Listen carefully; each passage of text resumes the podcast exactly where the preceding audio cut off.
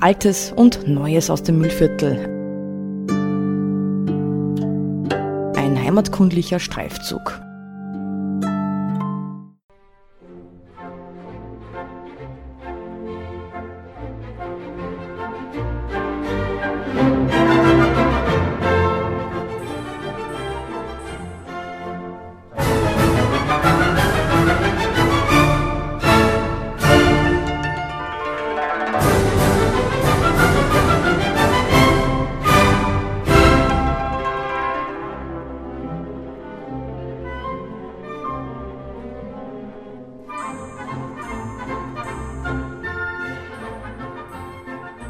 Herzlich willkommen bei der Sendereihe Altes und Neues aus dem Müllviertel. Heute wieder gestaltet vom Museum Bregarten. Mein Name ist Erwin Zeinhofer. Wir melden uns aus dem Studio der Bruckmühle. Richard Meinau betreut uns technisch und Karin Brandstötter wird mich durch die kommende Stunde begleiten. Sie ist unsere Spezialistin, was die Ochsenstraße betrifft.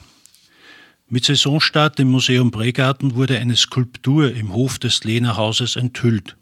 Damit erhält ein alter Handelsweg, der auch Bregarten querte und eine alte Mautstelle in unmittelbarer Nähe zum Museum besondere Aufmerksamkeit.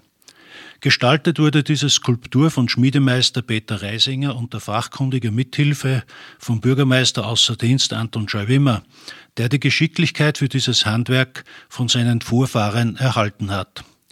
Ideengeber der Skulptur ist Helmut Wildberger, der auch den Brunnen im Hof gestaltet hat. Liebe Karin, du hast die Museumsbesucher bereits bei der Eröffnungsveranstaltung Anfang April zu dieser Geschichte mit deinen Ausführungen wahrhaft in Staunen versetzt. Was hat es mit diesen historischen Ochsentrieben auf sich? Lieber Erwin, sehr geehrte Zuhörer beim Freien Radio Freistadt, erlauben Sie auch mir aus gutem Grund, Sie alle mit einem Hü und Hot zu begrüßen und herzlich zu dieser Radiosendung willkommen zu heißen. Warum diese merkwürdige Begrüßungsformel? Erwin, du hast es bereits angesprochen. Bregarten lag an einer der sogenannten Ochsenrouten. Heute ist es nur mehr schwer vorstellbar, dass über mehrere Jahrhunderte, vor allem zwischen 1350 und 1750, mehrere Zehntausende Grauochsen jährlich aus der ungarischen Tiefebene nach Oberitalien und durch Oberösterreich und Südböhmen nach Süddeutschland getrieben wurden.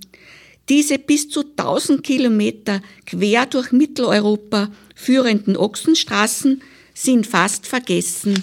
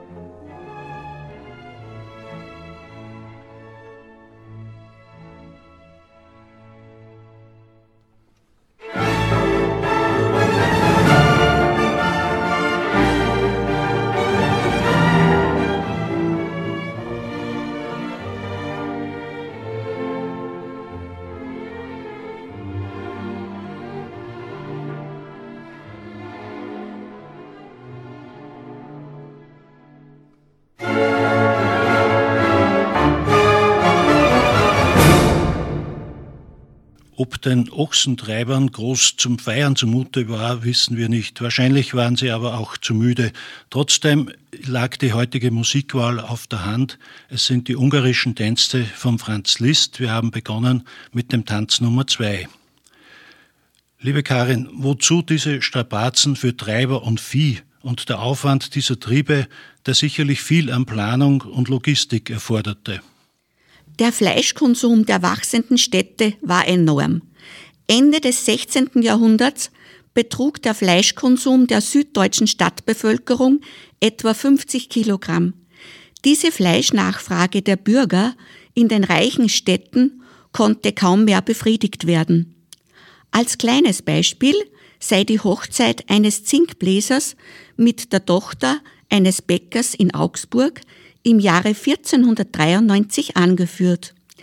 Die 720 geladenen Gäste verzehrten in acht Tagen neben etlichen Zicklein, Federvieh, Hirschen, Schweinen, Gänsen, Fischen und Krebse auch 20 Ochsen und 46 gemästete Kälber.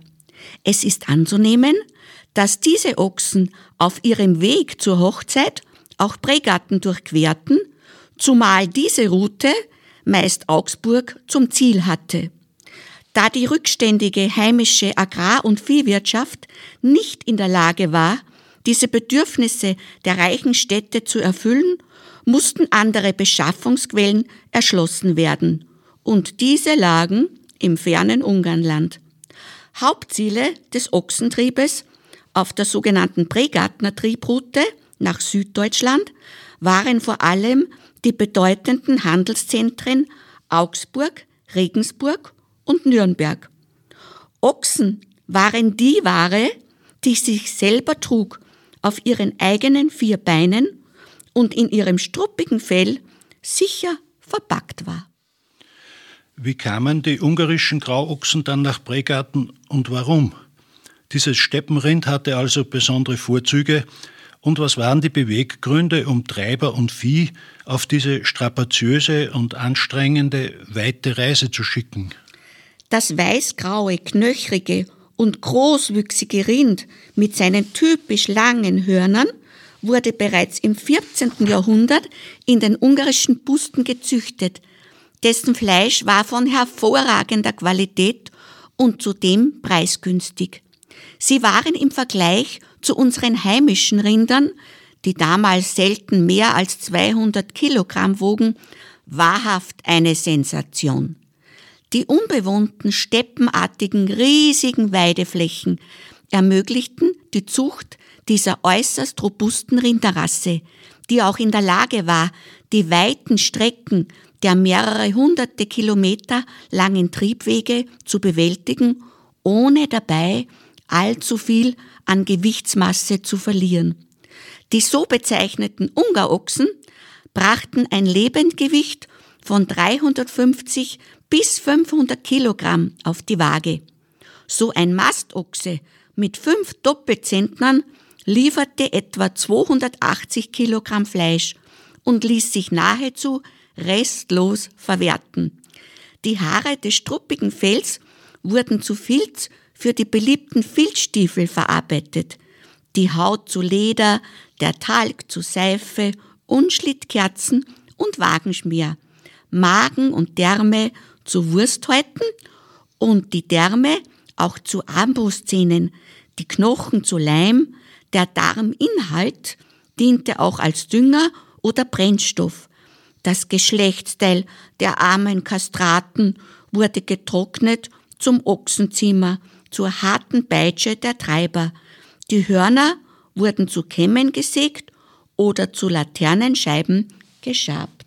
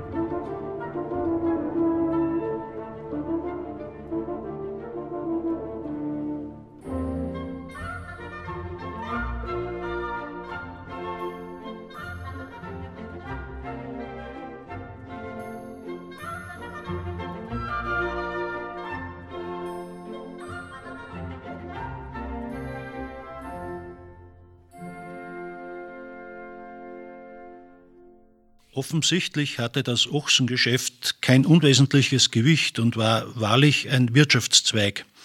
Sich daran zu beteiligen schien als verlockend. Welche Bedeutung und welchen Faktor spielten volkswirtschaftlich gesehen der Ochsenhandel und die damit verbundenen Geschäfte? Der Ochsenhandel war ein Bombengeschäft. Dieses internationale Geschäft erforderte Spürsinn, Risikobereitschaft und Wagemut für die beteiligten Kaufleute, Fleischhauer und Geldgeber. Die Ochsenhändler mussten sehr kapitalkräftig sein.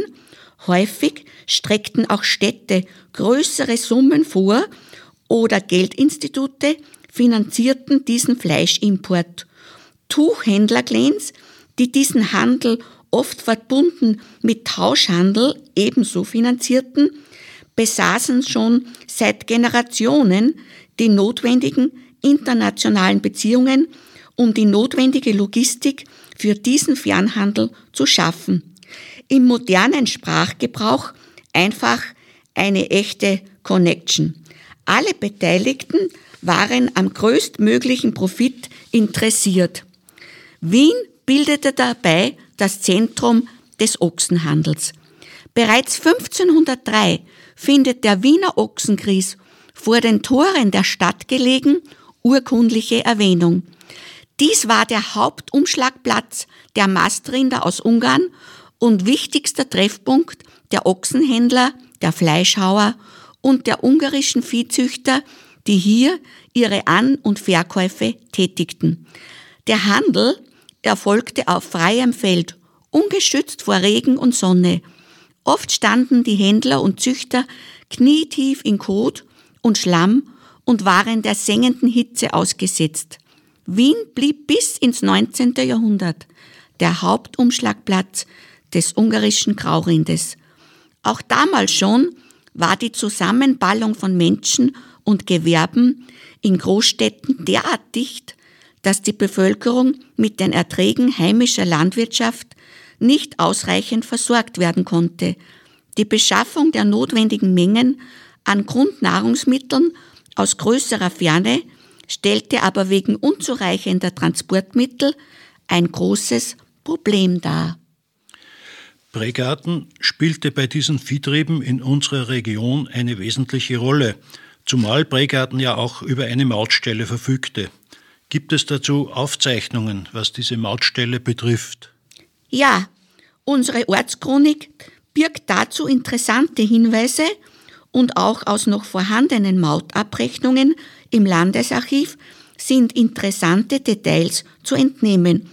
So ist hier zu lesen, dass an der Mautstelle Bregarten im Jahre 1569 4900 Ochsen und 1100 Schafe vermautet wurden. Das Jahr 1592 zählte 3600 Ochsen und 1628 2650 Ochsen und im Jahre 1570 durchquerten gleich 5380 Ochsen unseren Ort. Allein am 17. August 1570 wurden an der Mautstelle Bregarten 400 Ochsen vermautet. Die Bregartner Mautregister nennen dabei Händler aus Augsburg, Nürnberg, Regensburg, Ulm, München, Ingolstadt, Passau und andere bayerische Orte. Meist fanden die Viehtriebe witterungsbedingt in den Monaten zwischen Juni und Oktober statt. Nach den Hussiteneinfällen verpachtete Freistadt diese Mautrechte an Bregarten. Die Mautstation in Bregarten war sonach eine Filiale der Maut in Freistadt. Sie wurde von den Bürgern von Bregarten für jeweils drei Jahre in Pacht genommen und war noch 1727 in Kraft. Das Haus der Familie Statzer in der Guttauer Straße 9, also das Haus Raubfangkehrer Meier, wurde im Jahre 1562 mit Heisel beim Godern bezeichnet, was auf die im Nachbarhaus befindliche Mautstation hindeutet. Das Mauthaus stand somit am Ende des Marktes in der Guttauer Straße auf Höhe des heutigen Stadtkellers, wo bis zu vier Mauteinnehmer ihren Dienst machten. Die Mautner waren oft die einzigen, die sich den Viehtrieben in den Weg stellten. Mautumgeher waren an der Tagesordnung. Zwischen 1760 und 1770 berichtete der Subsidialmauteinnehmer von Bregatten zugleich Marktschreiber, Schulmeister, Mesner und Weber, Adam Baumgartner, dem Rate in Freistadt, dass einzelne Fleischhauer, um der Maut zu entgehen, die Straße über Bregatten meiden und lieber eine weitere Straße wählen.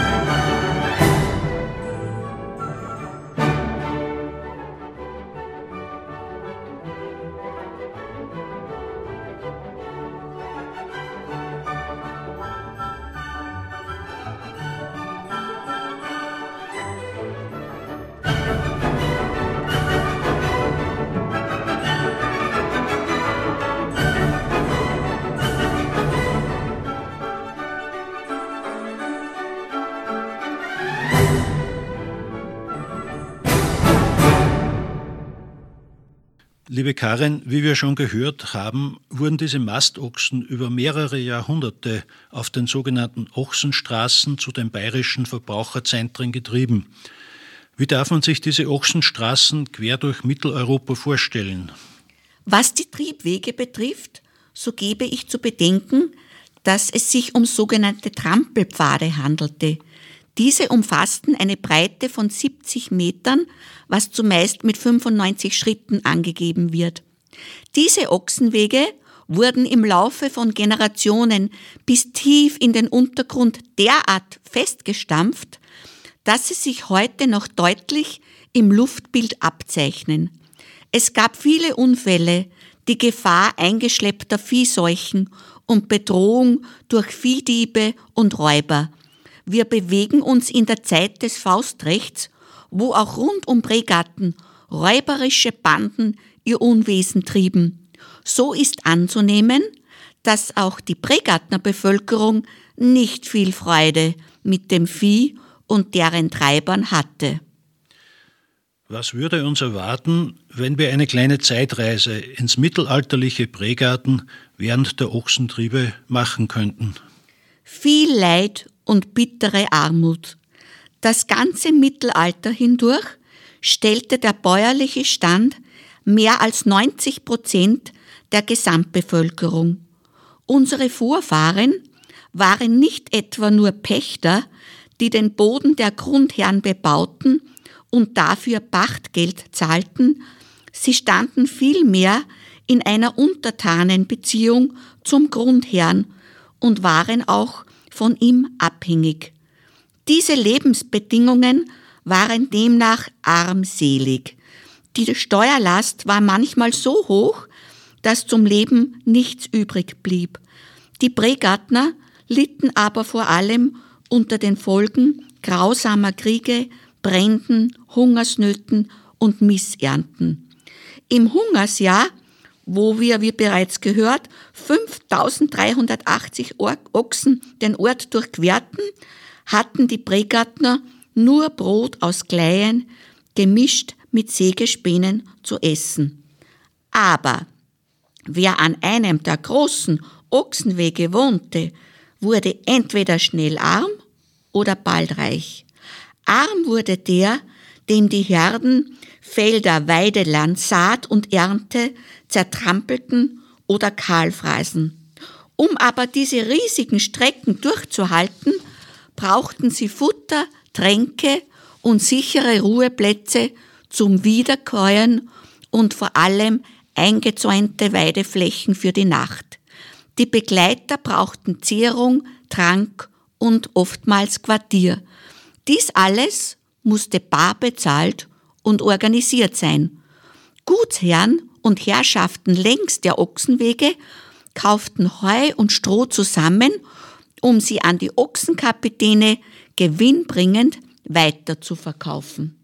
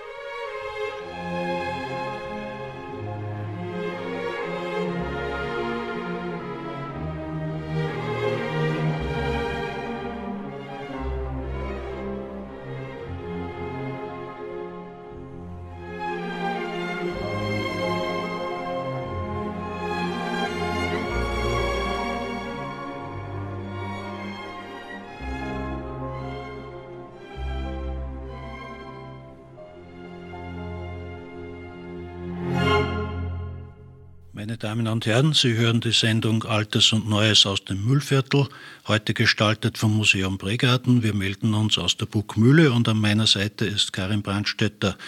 Heute ist unser Thema der Ochsentrieb im Mittelalter. Liebe Karin, sicher sorgten die Ochsen auf ihrem langen Weg für ein Bündel aufreibender Probleme. Dazu kam für die Ochsenkapitäne auch die Aufgabe, die Treiber im Zaum zu halten. Wie dürfen wir uns diese Begleiter an den Ochsenherden vorstellen? Wer nicht die Chance hatte, am Ochsenhandel zu profitieren, tat gut daran, rechtzeitig Reis auszunehmen, weil raubeinige und furchterregende Kerle waren diese Ochsentreiber. Wahrscheinlich waren es anfangs analphabetische ungarische Viehtreiber. Heiducken nannte man diese berittenen und bewaffneten Männer, Sie sprachen ungarische und rumänische Dialekte, die niemand verstand, und so konnte man sich nicht mit ihnen verständlich machen. Anführer des Ochsentrecks war der Ochsenkapitän, oft ein ungarischer Kleinadeliger, der sich sonst als Söldnerführer verdingte oder dem Gewerbe der Raubritter angehörte. Ob aus diesen Tagen noch blaues Blut in manch Bregartens Adern fließt, konnte ich leider nicht eruieren, wäre aber durchaus interessant zu wissen. Angenommen wird, dass für eine 200 Ochsen starke Herde ein Ochsenkapitän mit vier bis fünf Treibern auf die strapaziöse Reise ging und solche Trosse auch Bregarten durchquerten bzw. umgingen. Bei manchen Trieben begleitete ein Koch mit einem Planwagen den Ochsentreck. Mittelalterliches Camping auf Bregartens Weidefläche also durchaus denkbar. Die Größe der Herde, die Schwierigkeiten der Strecke und die Wegbeschaffenheit bestimmten demnach die Anzahl der notwendigen Treiber und sonstiger Begleiter. Es könnten auch Knechte aus Bregarten für eine Teilstrecke etwa bis Bad Leonfelden oder Klaffer als eine Art Zeitarbeiter eingestellt worden sein. Wie wir bereits wissen, trieben die ungarischen Züchter ihre vierbeinige Ware zuerst nach Wien. Die Stadt war der zentrale Knotenpunkt und Ausgangspunkt des Ochsenhandels. Was wissen wir sonst über den Verlauf dieser Routen? Eine der zahlreichen Ochsenstraßen führte nördlich der Donau, vom Waldviertel kommend, über Königswiesen zur Mautstelle in Bregarten. Hier teilte sich der Weg einerseits in Richtung Linz, andererseits weiter durch das nördliche Mühlviertel, wohl über Schenkenfelden, Leonfelden, Haslach, Rohrbach und Eigen bis zur nächsten Maut in Klaffer und weiter in den süddeutschen Raum. Südlich der Donau führte die Ochsenstraße von Wien über Amstetten bis zur Ebelsberger Maut, von dort über Basching und weiter Richtung Scherding. Wie in der Zeitung für oberösterreichische Geschichte aus dem Jahre 1936 von Lorenz Hirsch zu lesen, ist die Straße über Abesbach und den Königswiesener Wald eine uralte, vielbesuchte. Von alters her wurde alles ungarische Vieh das zu Wien am Gries gekauft wurde, allein auf der uralten Landesstraße gegen Bregatten getrieben.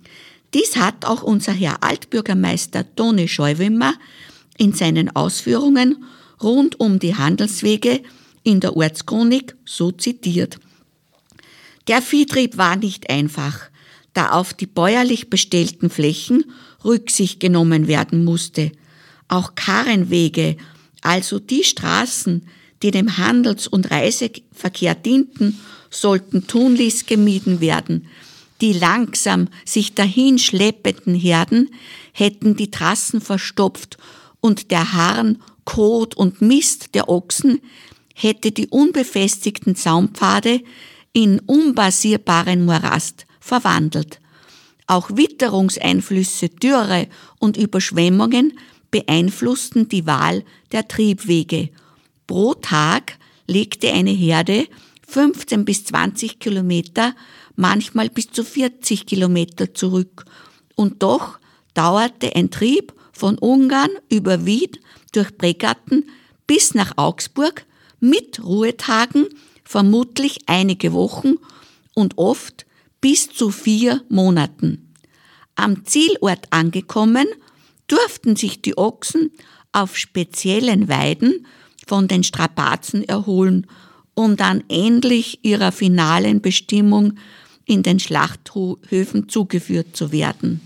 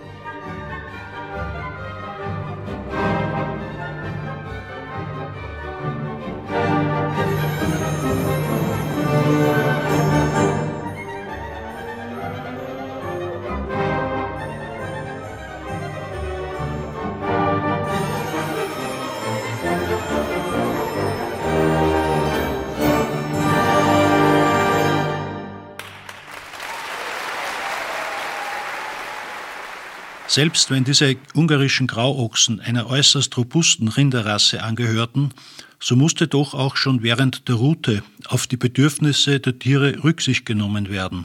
Ja, selbstverständlich. Etwa, wo gab es ausreichend Wasser zur Tränke? So ist es durchaus denkbar, dass die Ochsen auch an der Eist einen Rast- und Weideplatz vorgefunden haben könnten und beweideten. Wo lagen anderswo ausreichende Weidegründe? Wo konnte man gefahrlos den Fluss oder Flussniederungen queren? Wo mussten die Herden Engstellen wie Tore, Brücken und andere Mautstellen passieren? Es gäbe noch viele Fragen, deren Erkenntnisse sich lohnen würden, ihnen nachzuspüren. Wir wollen nun aber einer anderen Frage nachgehen, und zwar, ob die Ochsentriebe auch in unserer Stadt Spuren hinterlassen haben könnten. Ja, sehr gerne. Ich lade Sie, liebe Hörer und Hörerinnen, dazu auf eine kleine gedankliche Wanderung rund um Bregarten ein. Beginnen wir unseren Rundgang bei der Fassade des Amtshauses und betrachten wir das Marktwappen. Wir sehen ein unverwechselbares Zeichen, nicht unähnlich einem Zaun, das die Bedeutung Bregarten, Bregrada, also umfriedeter Platz, darstellen soll. Durchaus könnte dies ein Hinweis darauf sein, dass man die Herden in der Regel an eingezäunten Weideflächen rasten ließ. Verlassen wir nun den Markt und machen wir eine kurze Rast auf den Gretsteinen aus der St. Anna Kapelle beim Oberweidinger, dem Anwesen der Familie Hilbel im Gmornerhof. Der Hof wird auch Großweidinger genannt und der Hofname dürfte sich von Weiden, lateinisch Salices, ableiten. Ein Hinweis etwa auf Weideflächen, die nicht nur dem heimischen Vieh vorbehalten waren. Am Ende unserer kleinen Wanderung betreten wir voll Ehrfurcht die Kapelle beim Gmornerbauen und danach die Kapelle der Familie Billmeier, Vulgo Meierhofer in Gmornerhof. Unser Blick richtet sich hier nicht etwa auf den Gekreuzigten, nein, denn wir sind geblendet vom Licht, das durch die sogenannten Ochsenaugenfenster ins Innere dringt. Keiner dieser Hinweise auf die Ochsentriebe ist historisch belegt. Sie entstammen allesamt meinem unbedarften und laienhaften Eintauchen in Bregartens Vergangenheit.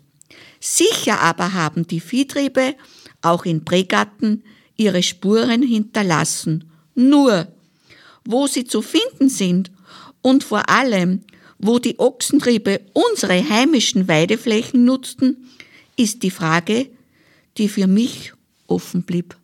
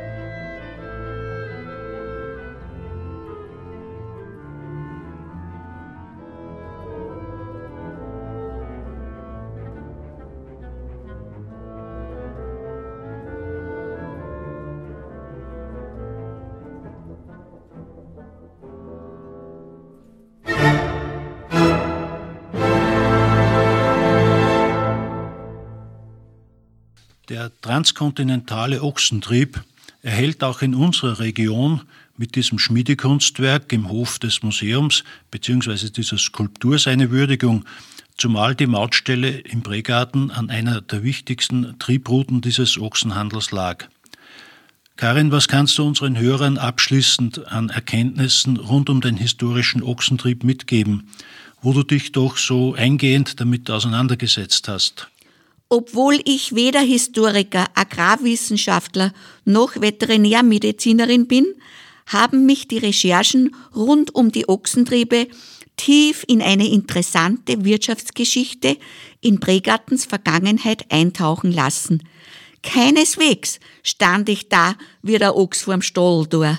Nein, der transkontinentale Ochsenhandel der frühen Neuzeit birgt durchaus abenteuerliche, seltsame und auch erheiternde Momente. Ich hoffe, dass wir Ihnen, sehr geehrte Zuhörer und Zuhörerinnen, davon in dieser Sendung ein bisschen von dieser Faszination vermitteln konnten. Erlauben Sie uns, sehr geehrte Zuhörer und Zuhörerinnen, mit einem Zitat von Erich Kästner abzuschließen. Der Mensch soll lernen, nur die Ochsen büffeln. Danke für Ihre Aufmerksamkeit.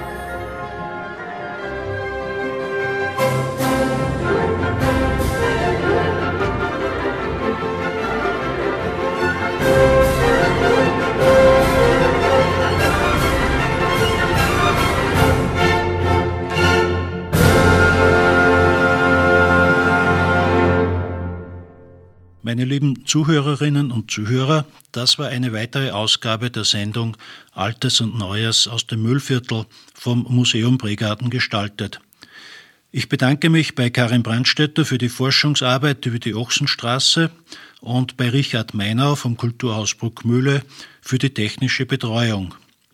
Informationen zur Ochsenstraße finden Sie auch im Internet unter ochsenweg.net, Ochsen mit X geschrieben. Und wie immer können Sie unsere Sendung auch nachhören. Den Link zum Podcast finden Sie auf der Museumsseite museumbregarten.at in der Rubrik Aktuelles beim Eintrag mit der Überschrift Wir sind im Radio. Es würde uns freuen, Sie im Lauf der Saison im Museum begrüßen zu können, wo Sie auch die erwähnte Ochsenskulptur dann bestaunen können. Herzlichen Dank fürs Zuhören und bleiben Sie gesund.